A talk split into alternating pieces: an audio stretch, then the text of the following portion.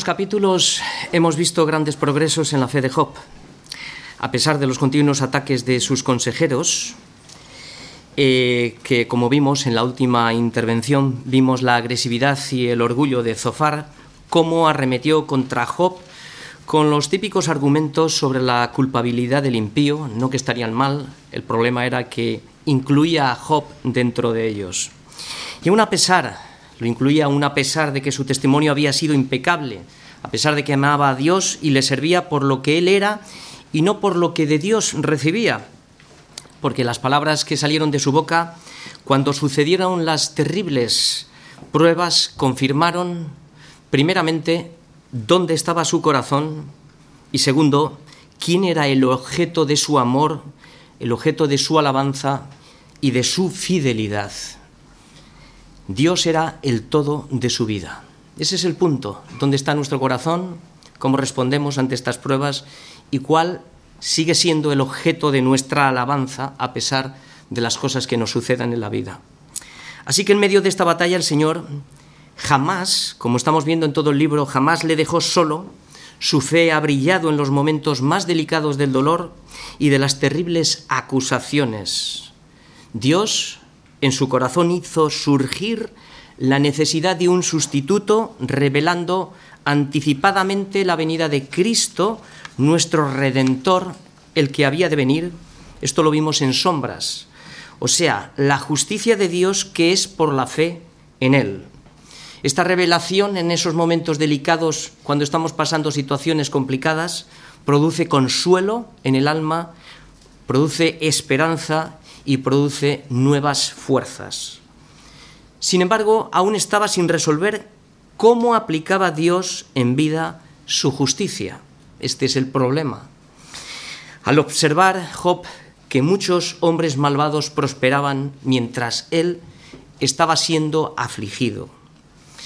Vemos aquí otra dificultad en Asaf, más o menos la misma dificultad que estaba viendo Job la estaba viendo también Asaf en el Salmo 73, cuando dice que al mirar la prosperidad de los malvados, dijo, casi se deslizaron mis pies y por poco resbalaron mis pasos.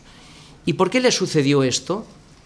Porque tuvo envidia de los arrogantes. ¿Y por qué tuvo envidia?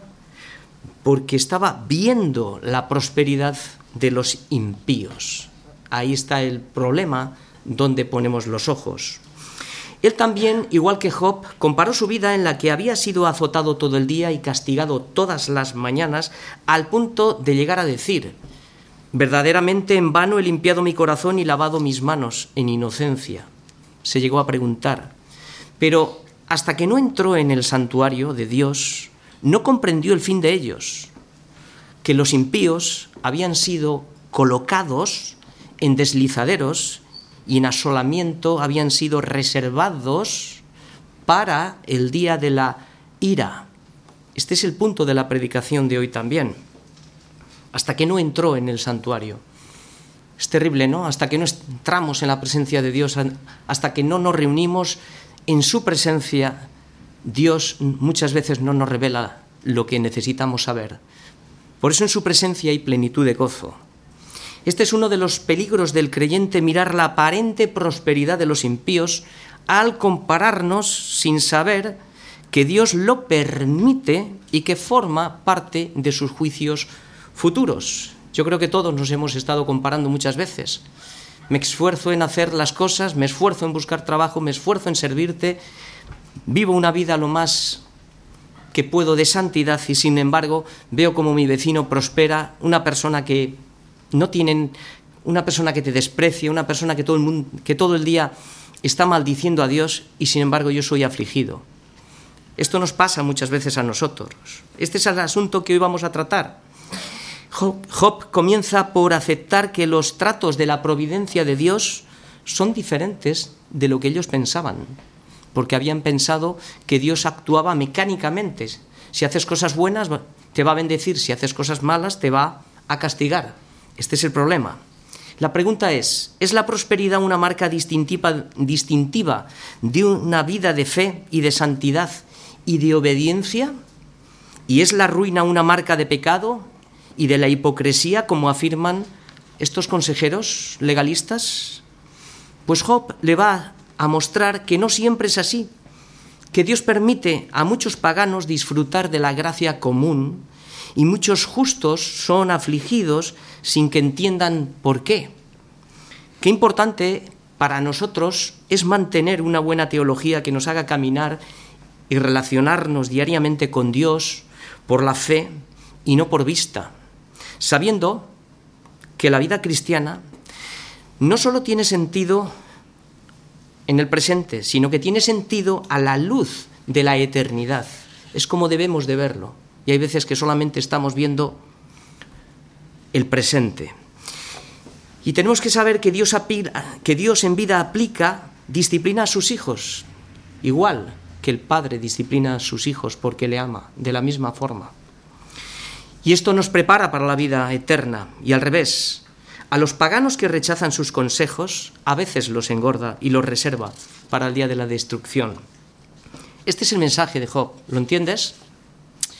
Pues qué, si Dios queriendo mostrar su ira y hacer notorio su poder, soportó con mucha paciencia los vasos de ira preparados, preparados para destrucción. Así que los impíos están siendo soportados por Dios con mucha paciencia, con mucha paciencia. Hoy vamos a ver la respuesta de Job denunciando la falta de consuelo, así va a ser como va a empezar. Denuncia el juicio injusto que ha recibido de parte de ellos y les va a enseñar las revelaciones que a través de las pruebas Dios ha traído a su mente. Cómo Dios permite a muchos impíos prosperar en la vida y cómo los reserva para los juicios y la condenación eterna en el mundo venidero.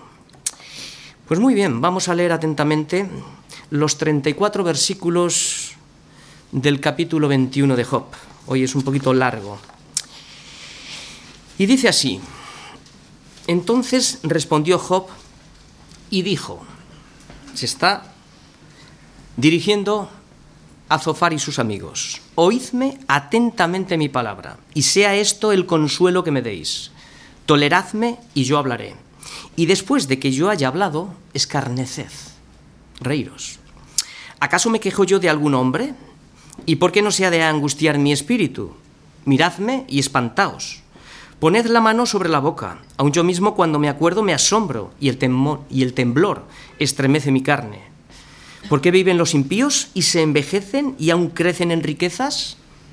Este es el dilema. Su descendencia se robustece a sus ojos y sus renuevos están delante de sus ojos. Sus casas están a salvo de temor, ni viene azote de Dios sobre ellos. Sus toros se engendran y no fallan. Paren sus vacas y no malogran su cría. Salen sus pequeñuelos como manada y sus hijos andan saltando. Al son de tamboril y de cítara saltan y se regocijan al son de la flauta. Pasan sus días en prosperidad y en paz descienden al Seol. Dicen pues a Dios, apártate de nosotros, porque no queremos el conocimiento de tus caminos. ¿Quién es el Todopoderoso para que le sirvamos? ¿Y de qué nos aprovechará que oremos a Él? He aquí, su bien no está en manos de ellos. El consejo de los impíos esté lejos de mí. Oh, cuántas veces la lámpara de los impíos es apagada y viene sobre ellos su quebranto y Dios en su ira les reparte dolores. Serán como la paja delante del viento y como el tamo que arrebata el torbellino. Dios guardará para los hijos de ellos su violencia, le dará su pago para que conozca. Verán sus ojos su quebranto y beberá de la ira del Todopoderoso. Porque ¿qué deleite tendrá él de su casa después de sí siendo cortado el número de sus meses? ¿Enseñará a alguien a Dios sabiduría? ¿Juzgando él a los que están elevados? Este morirá en vigor de su hermosura, todo quieto y pacífico. Sus vasijas estarán llenas de leche y sus huesos serán regados de tuétano. Y este otro morirá en amargura de ánimo, sin haber comido jamás con gusto. Igualmente, yacerán ellos en el polvo y gusanos los cubrirán. He aquí, yo conozco vuestros pensamientos y las imaginaciones que contra mí forjáis. Porque decís, ¿qué hay de la casa del príncipe y qué de la tienda de las moradas de los impíos? ¿No habéis preguntado a los que pasan por los caminos y no habéis conocido su respuesta? Que el malo es preservado en el día de la destrucción guardado será en el día de la ira. ¿Quién le denunciará en su cara su camino y de lo que él hizo? ¿Quién le dará el pago? Porque llevado será a los sepulcros y sobre su tumulto estará velando. Los terrores del valle le serán dulces, tras de él será llevado todo hombre y antes de él han ido innumerables. ¿Cómo pues me consoláis en vano, viniendo a parar vuestras respuestas en falacias? Así que la gran pregunta de esta predicación es ¿por qué prosperan los impíos?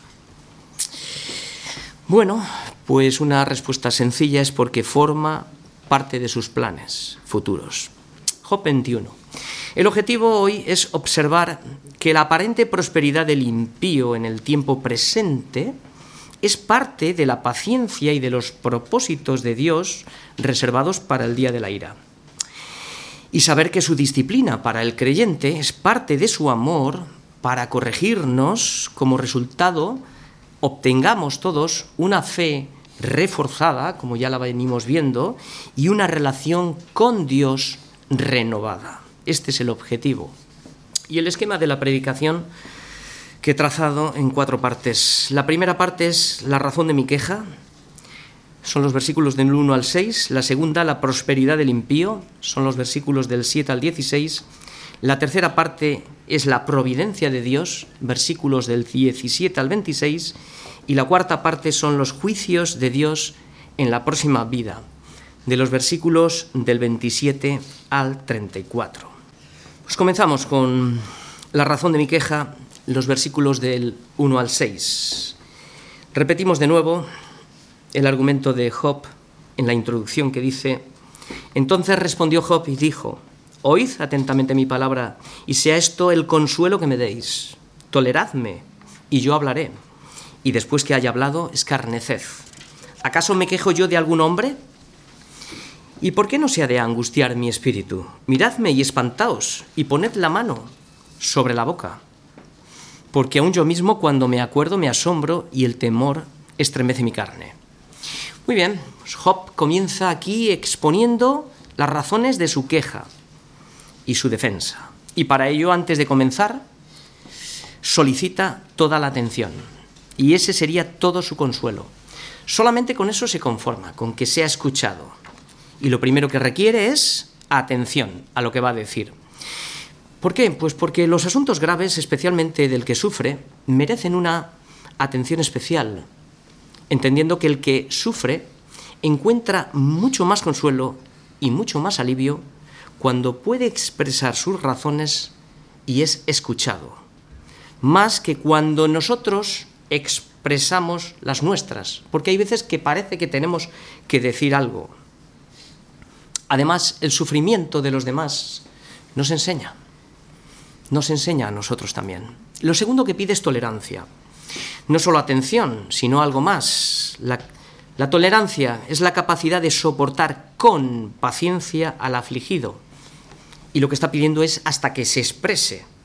En este caso, lo que tiene que decir es lo que hemos estado escuchando todo el tiempo. Esto es la regla de las escrituras. Prontos para oír y tardos para hablar. Necesitamos paciencia. Pero ¿cuántas veces nos apresuramos como Zofar a dar respuestas porque necesitamos decir algo, ¿no? Sin haber oído atentamente al afligido, sin considerar su situación y realmente nos perdemos en elocuencia con argumentos que no consuelan, exaltándonos muchas veces a nosotros mismos porque tengo que decir algo, ¿no? Sin tener en cuenta a la persona. Y lo único que hacemos muchas veces es perder el propósito y nos olvidamos de lo importante, que estamos llamados a consolar, no solo a predicar, estamos llamados a consolar a nuestros hermanos. Y a veces el consuelo simplemente es escuchar al afligido, otras veces el consuelo es no hablar y estar callado. Y a veces el consuelo es estar solamente a su lado compartiendo el mismo sufrimiento con él. Así que el, que el Señor nos dé discernimiento en esto el tercer punto que apunta es escarnecer, y aquí lo que estamos viendo en Job es un mayor nivel de madurez. Ya no le duele tanto si se burlan tanto de él. Está en un nivel ya en el que cada vez sufre menos los ataques de sus enemigos, Su fe ha entrado en mayor nivel, no le duele tanto la carne, porque su fe descansa completamente en el Redentor que había de venir. Estas son las nuevas fuerzas que él ha recibido. Pero qué triste cuando los que deberían de consolar a veces nos podemos convertir sin darnos cuenta en burladores, ¿no? Qué triste cuando el consolar se vuelve un acusador. Y es que la raíz del orgullo es el legalismo. La raíz del orgullo es el legalismo. Y lo cuarto que apunta en esta introducción es la razón de su queja. La crisis de Job no es con el hombre, la crisis de Job es directamente con Dios. Su problema es espiritual, no es un problema de crisis económica, ni de crisis médica, ni social. No era un deseo, devuélveme lo que me has quitado, no. No era un deseo material, ni siquiera su salud.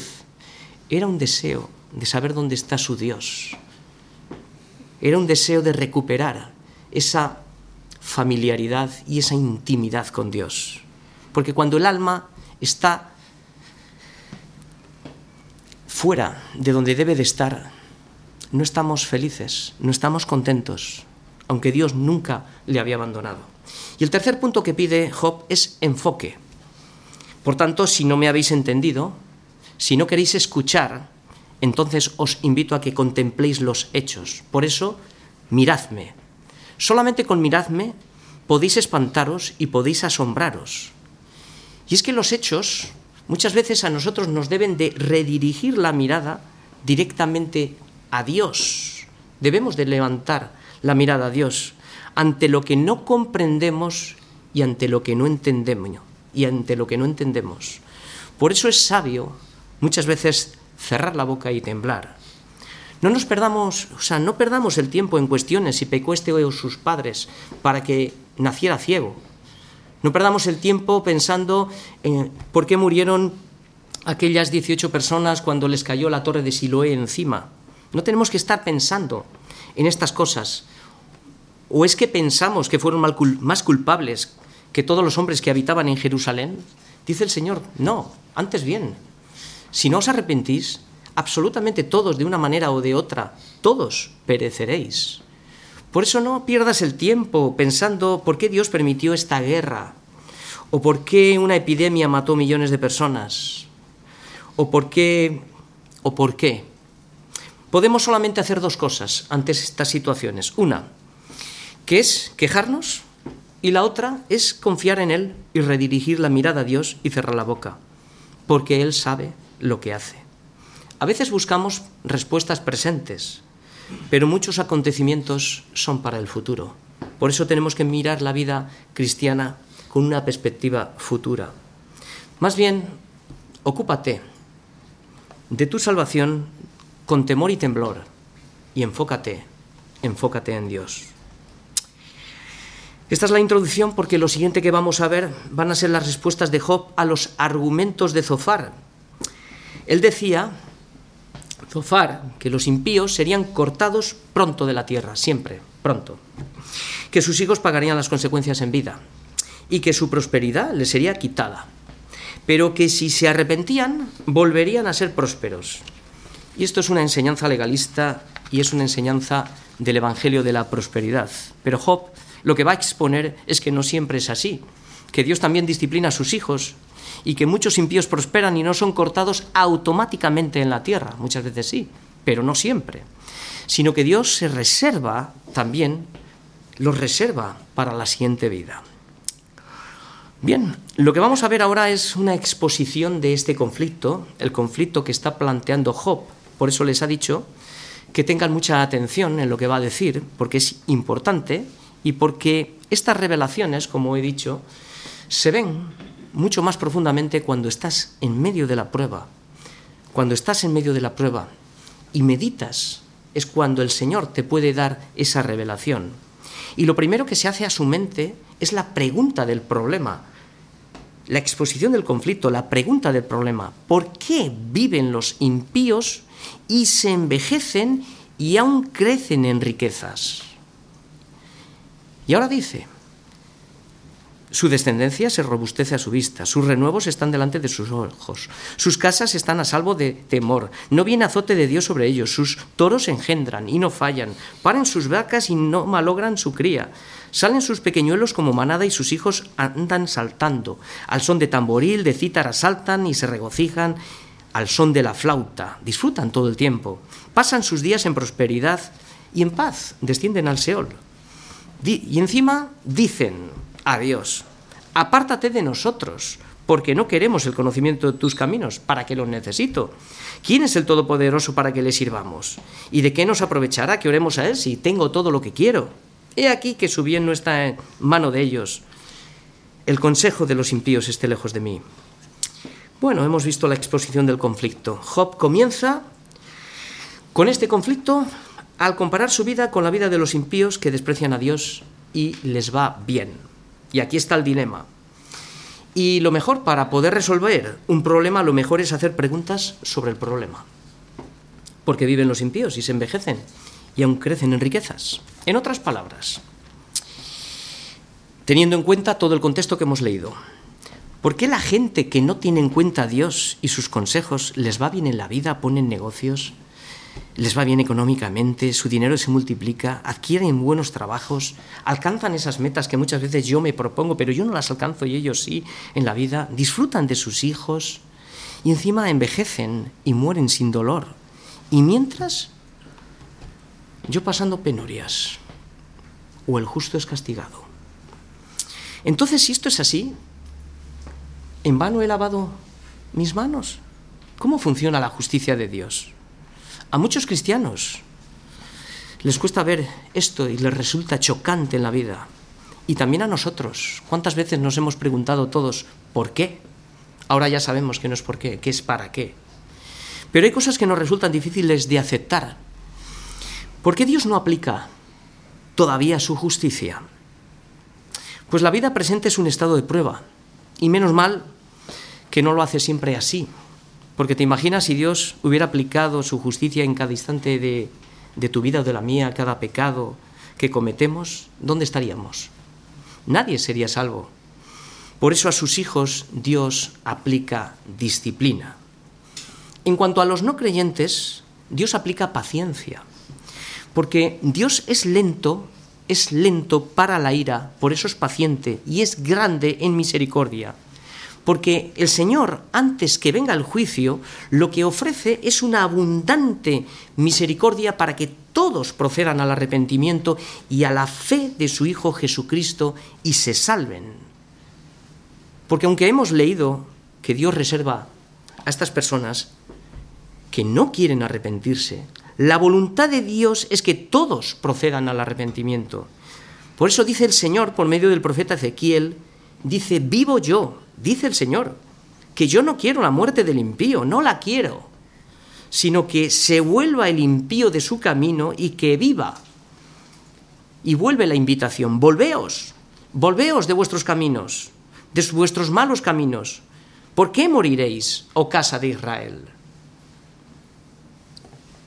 Hoy es tiempo de salvación. En este tiempo Dios ofrece unas riquezas de un valor incalculable de benignidad, de paciencia, de longaminidad a todos aquellos que viven de espaldas a Dios. ¿Para qué? Para que se arrepientan y se conviertan de sus malos caminos por medio de la predicación del Evangelio, que es el medio que Dios ha establecido, y la fe en Jesucristo. Pero cuidado, porque el tiempo se agota y la paciencia de Dios tiene un límite. Porque si menospreciamos las riquezas de las que hemos hablado, si menospreciamos las riquezas, ¿cuáles son? De su benignidad, de su paciencia y de su longaminidad, porque ignoramos, ignoramos que su benignidad realmente lo que nos guía es al arrepentimiento. Entonces sí, entonces ignoramos este, esta benignidad del Señor, entonces sí que estamos en verdaderos problemas. Lo que nos espera es una horrenda expectación de fuego, de juicio y de hervor de fuego que ha de devorar a los adversarios. La misericordia de Dios se convertirá en venganza. A los que rechazan a Dios y blasfeman contra Él en este tiempo y no se arrepienten, Dios retira su mano de ellos. No quieren. Muchos son cortados pronto, como dice Zofar. Está bien. Pero muchos les permite prosperar y que les vaya bien. Por eso no tengáis envidia, no pongáis los ojos en ellos. Estas personas lo único que están haciendo en vida es acumular ira para el día de la ira. Dios los reserva para ese gran día. Así que no pongáis los ojos en ellos. Ellos se sienten muy cómodos. Los detalles de su prosperidad los vemos desde el versículo 8 al 13. Y Dios les permite que su descendencia sea numerosa, sus hijos prosperen en buena posición en el mundo, sus casas y sus bienes estaban muy seguros, no había amenazas ni castigos de Dios, sus negocios eran exitosos, disfrutaban largos años de la vida y sus bienes, su vida era alegre, cantaban, bailaban, pasaban por la vida con prosperidad y morían en paz. Aparentemente no, parece que todo está bien y que Dios está callado. Pero de algún modo Dios tuvo misericordia incluso de estos. ¿Por qué? Porque envió mensajeros a estas personas para que se arrepientan. Porque Dios, a través de estos mensajeros, les ofreció su amor, su poder, su soberanía y su sabiduría y les ofreció el privilegio, como a nosotros nos, se nos ha ofrecido hoy, de poderle servir. Pero ellos respondieron a Dios. Versículo 14. Dicen, dicen pues a quién? A Dios apártate de nosotros. ¿Por qué? Porque no queremos el conocimiento de tus caminos. ¿Quién es el Todopoderoso para que le sirvamos? ¿Y de qué nos aprovechará que oremos a Él?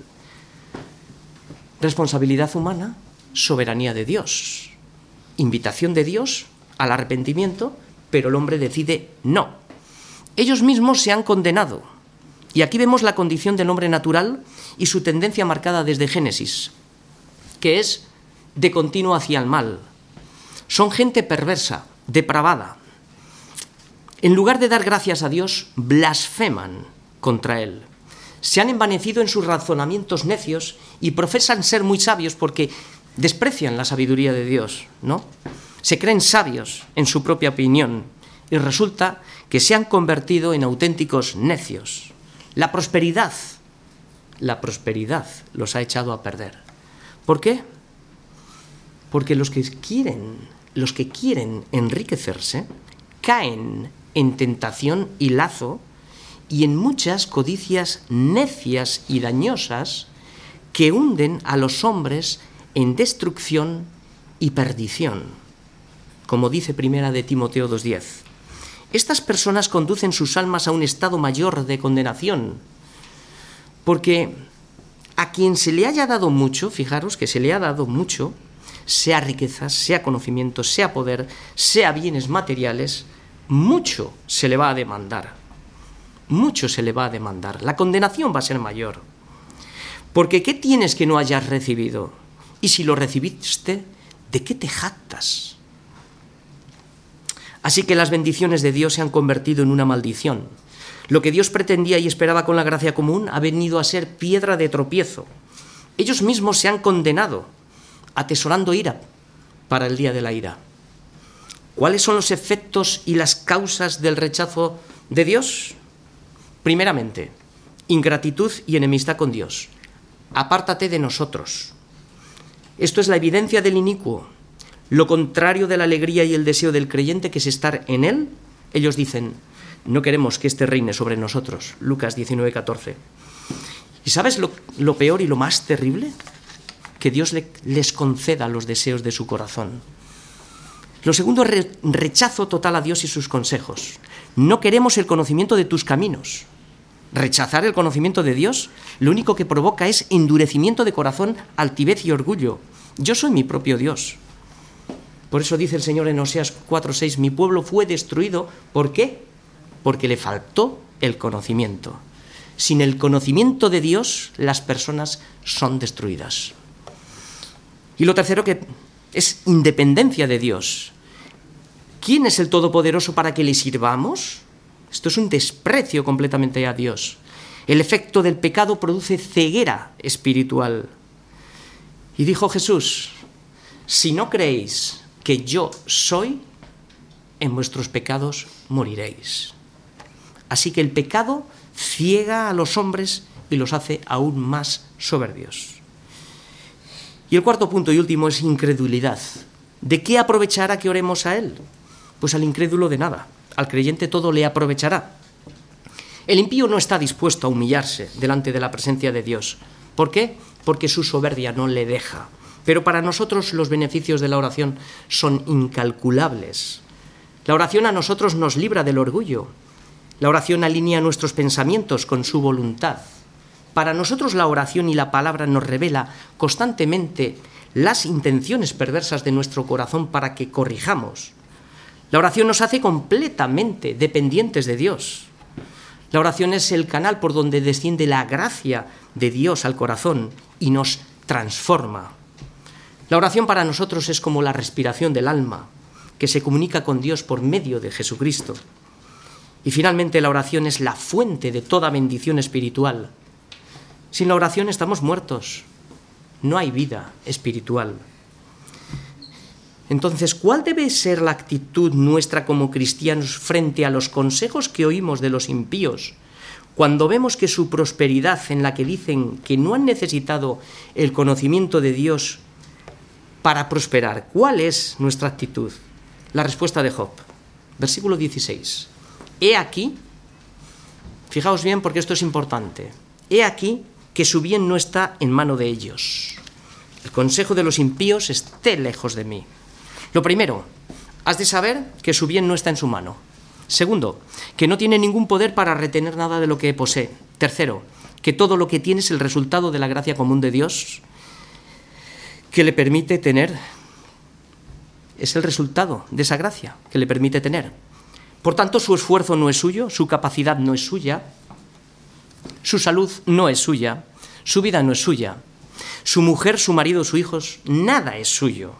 Ningún bien le pertenece. Además, en cualquier momento le puede ser quitado. Necio, esta noche vienen a pedir tu alma. Lo que has provisto, ¿para quién será? Lucas 12:20. No puede retener ni la vida ni los bienes, porque el bien no está en su mano. El único bien nuestro es atesorar a Cristo en nuestros corazones. Él es nuestra porción. Él es nuestro bien. No pongamos la vista en las cosas de este mundo. La mejor respuesta al consejo de los impíos es alejarse de ellos. Más bien diríamos, ¿qué tengo yo que ver con estos ídolos? No puedo atesorar estos ídolos del mundo. Mejor seguir el consejo de Job. Job propuso en su corazón mantener su integridad. Fijaos lo que dice, el consejo de los impíos esté lejos de mí. Este es otro revés para Satanás, que había acusado a Job de servir a Dios por lo que le daba. El consejo de David como leímos en Salmos 119, 115, apartaos de mí, malignos, pues yo guardaré los mandamientos de Dios. Aléjate, huye, no andes con ellos, no te sientes en su lugar. Bienaventurado el varón que no anduvo en consejo de malos, ni en camino de pecadores, ni en silla de escarnecedores se ha sentado. Vive alejado de todo esto. Es más seguro estar a la mayor distancia posible como José con la hija de Potifar. Debemos evitar las ocasiones de pecado. Evita las malas compañías. Evita el consejo de los impios. La influencia del mundo y su sistema de valores. El consejo de los impíos es pregonado por los medios de comunicación. No te dejes contaminar. Renueva tu mente con los medios de gracia que Dios ha dispuesto para nosotros. Apaga la televisión. Como solemos decir, constantemente está modificando nuestra manera de pensar. Y Pablo dice que no, que no te conformes a este mundo, que no tomes la forma de este mundo, sino que renovaos por medio de la renovación de vuestro entendimiento, para que, para que compruebes los consejos de Dios, no del mundo, ¿no? Que su voluntad es buena, agradable y perfecta para nuestra vida. Todo se acaba, las casas, los coches, las glotonerías, las fiestas, los deleites temporales, se acaba la juventud y tarde o temprano llega el fin. ¿Y lo que has provisto, para quién será? Versículos 17 al 26. Aquí vamos a ver el tercer punto, la providencia de Dios. Dice así, ¿Cuántas veces la lámpara de los impíos es apagada y viene sobre ellos su quebranto y Dios en su ira les reparte dolores? Este versículo puede ser una pregunta. Serán como la paja delante del viento y como el tamo que arrebata el torbellino. El versículo 19 también se interpreta muchas veces como pregunta. ¿Dios guardará a los hijos de ellos su, su violencia? ¿Le dará su pago para que conozca? Como decía Zofar. ¿Verán sus ojos su quebranto y beberá de la ira del Todopoderoso? Vamos a ponerle pregunta porque sale mejor la interpretación. ¿Por qué? ¿Qué deleite tendrá el de su casa después de sí siendo cortado el número de sus meses? ¿Enseñará a alguien a Dios sabiduría juzgando él a los que están elevados? Este morirá en vigor de, de, su hermosura, todo quieto y pacífico, sus vasijas estarán llenas de leche, sus huesos serán regados de tuétano, y este otro morirá en amargura de ánimo, sin haber comido jamás con gusto. Igualmente yacerán ellos en el polvo y los gusanos cubrirán. Bueno, pues esta es la otra cara de la moneda. A veces los impíos viven mucho y les va bien, pero otras veces, como estamos viendo aquí, la providencia de Dios anticipa los juicios, viniendo sobre ellos el quebranto, produciendo la muerte repentina. Y es que una de las mayores provocaciones a Dios es el abuso continuo de la gracia y de sus dones y de talentos, ¿no? Y aunque Job afirmó que los malvados a menudo viven, envejecen, prosperan y mueren tranquilos, aquí vemos que en cualquier momento la muerte apagará toda la prosperidad de los impíos. Y la imagen que vemos aquí de los impíos es como la paja cuando es separada del trigo y es arrebatada por el viento. Mientras que el trigo es dejado en el granero, la paja se extingue y se quema. Y el versículo 19 es la referencia a lo que Zofar decía, que sus hijos sufrirían los pecados del padre, y Job le contesta que no, que el pecado se debe de imputar directamente al que lo comete. Es cierto que los pecados de los padres, pues sí que es cierto que a menudo tienen consecuencias sobre los hijos, porque a veces el hijo hace lo que ve hacer al padre, ¿no? Como hemos visto muchas veces, ¿no? Pero el pecado se imputa directamente al que lo comete, dice el Señor. He aquí que todas, todas las almas son mías, como el alma del Padre, así también el alma del Hijo es mía. Por tanto, el alma que pecare, esa morirá. Cada uno llevará su responsabilidad delante del Señor.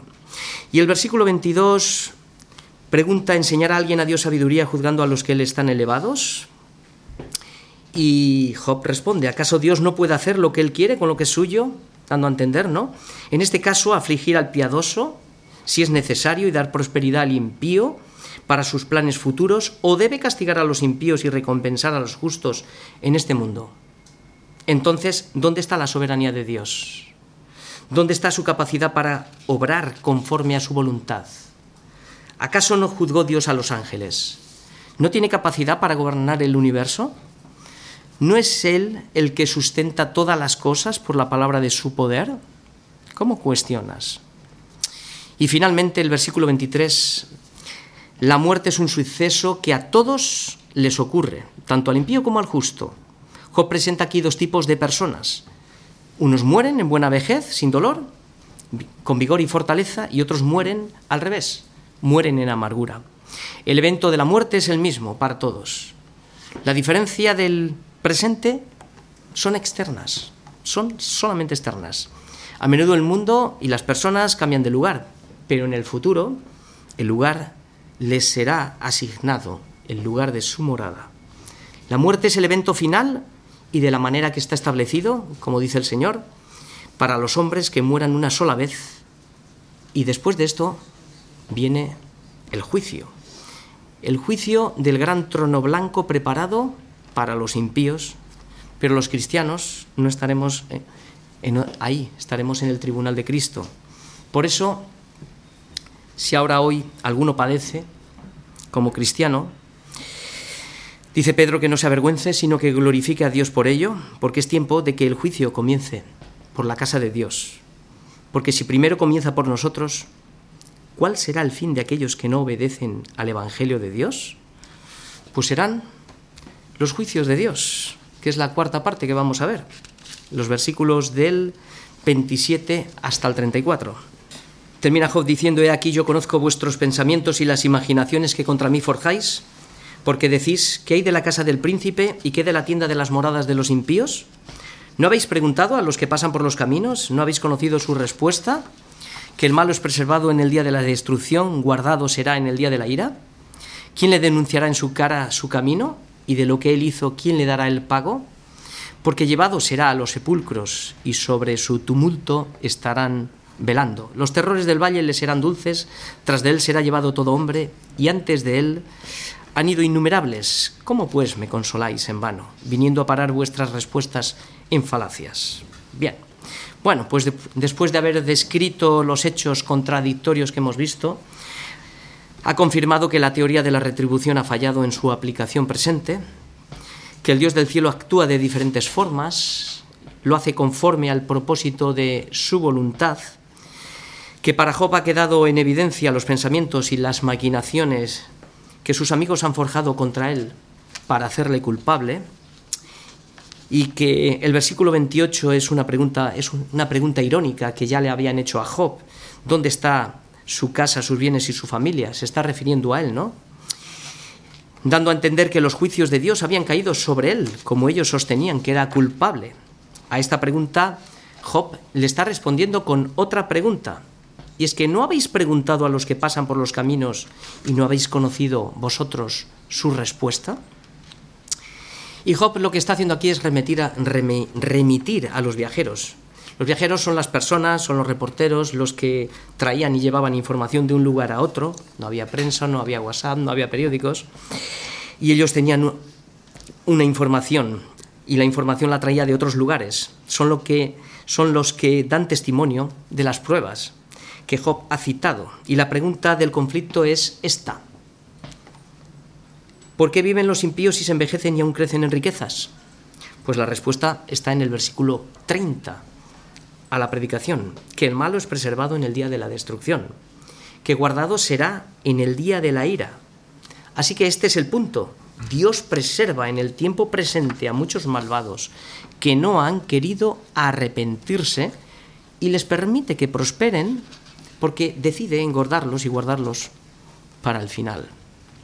Y el versículo 31 nos muestra que muchos de estos eran poderosos, eran gente de poder, con muy buena posición. Por eso dice que quién les denunciará a este tipo de personas, quién le dará el pago. Y la respuesta, ¿quién va a ser? Yo, Jehová, que escudriña la mente, que pruebo el corazón para dar a cada uno según su camino, según el fruto de sus obras. Pues muy bien, estamos terminando ya. Los versículos 32-33 nos dan a entender la muerte que sería un lugar de descanso, pero esto es un terrible engaño, porque aunque hayan tenido buena salud, aunque hayan prosperado y disfrutado de la vida a través de la gracia común, y todo les haya ido bien y hayan muerto en buena vejez, su condenación no se tarda y su perdición no se duerme. Por tanto, recuerda que las pruebas Recuerda que las pruebas para nosotros muchas veces se convierten en tentaciones para los cristianos, ¿no? Y Satanás aprovecha la ocasión para destruirnos, como lo estamos viendo en la vida de Job. Sin embargo, las pruebas se convierten en tentaciones. Debemos de tenerlo en claro, ¿no? Sin embargo, el Señor dice que sabe librar de tentación a los piadosos, a los que confían en Él, ¿no?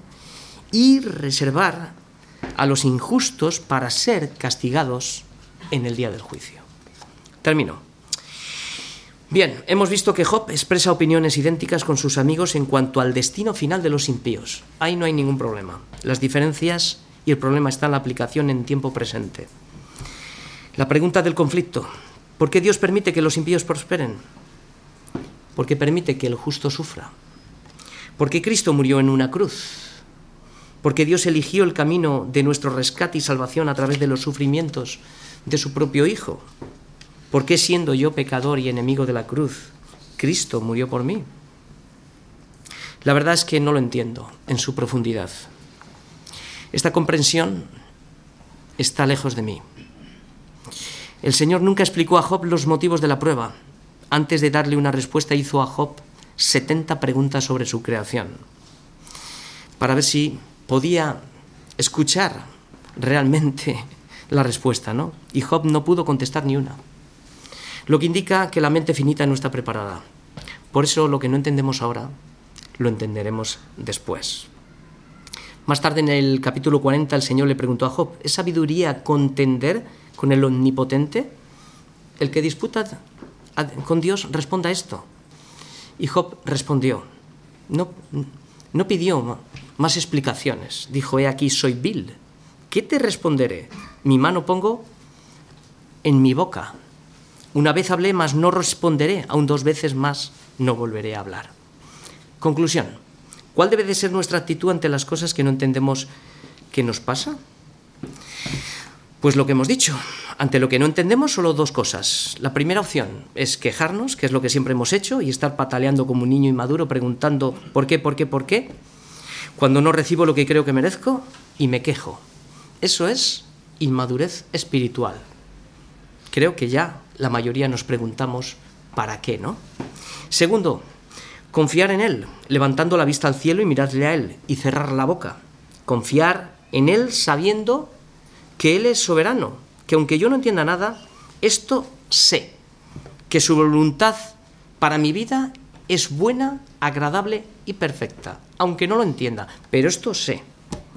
Y ante lo que no sé, mejor cerrar la boca y confiar en Él. ¿Cuál debe ser nuestra actitud ante los malos consejeros? Las lecciones prácticas que Job nos ha enseñado. Primero, a pesar de que no entiende nada, decide ser íntegro. Decide ser íntegro, aunque no entiendas nada. Segundo, decide rechazar por completo el consejo de los impíos. Deséchalo, sea anatema de los malos consejeros. Tercero, sabe que nada de todos los bienes está en poder de su mano. Nada está en poder de nuestras manos. Todo lo que hemos recibido, por gracia lo hemos recibido. Cuarto, sabe que en cualquier momento le puede ser retirado. Quinto, sabe que estos impíos que aparentemente prosperan son reservados para el día de la destrucción. Y sexto, sabe que Dios es soberano y tiene la potestad y el control de todo, aunque todavía no haya llegado a entender por qué Dios permite que sufra el justo. Hemos terminado. Las cosas secretas pertenecen al Señor, nuestro Dios. Mas las reveladas lo que está siendo revelado son para nosotros y para nuestros hijos para siempre, para que cumplamos todas las palabras de esta ley. Así que tú teme al Señor, apártate del mal y confía en Él.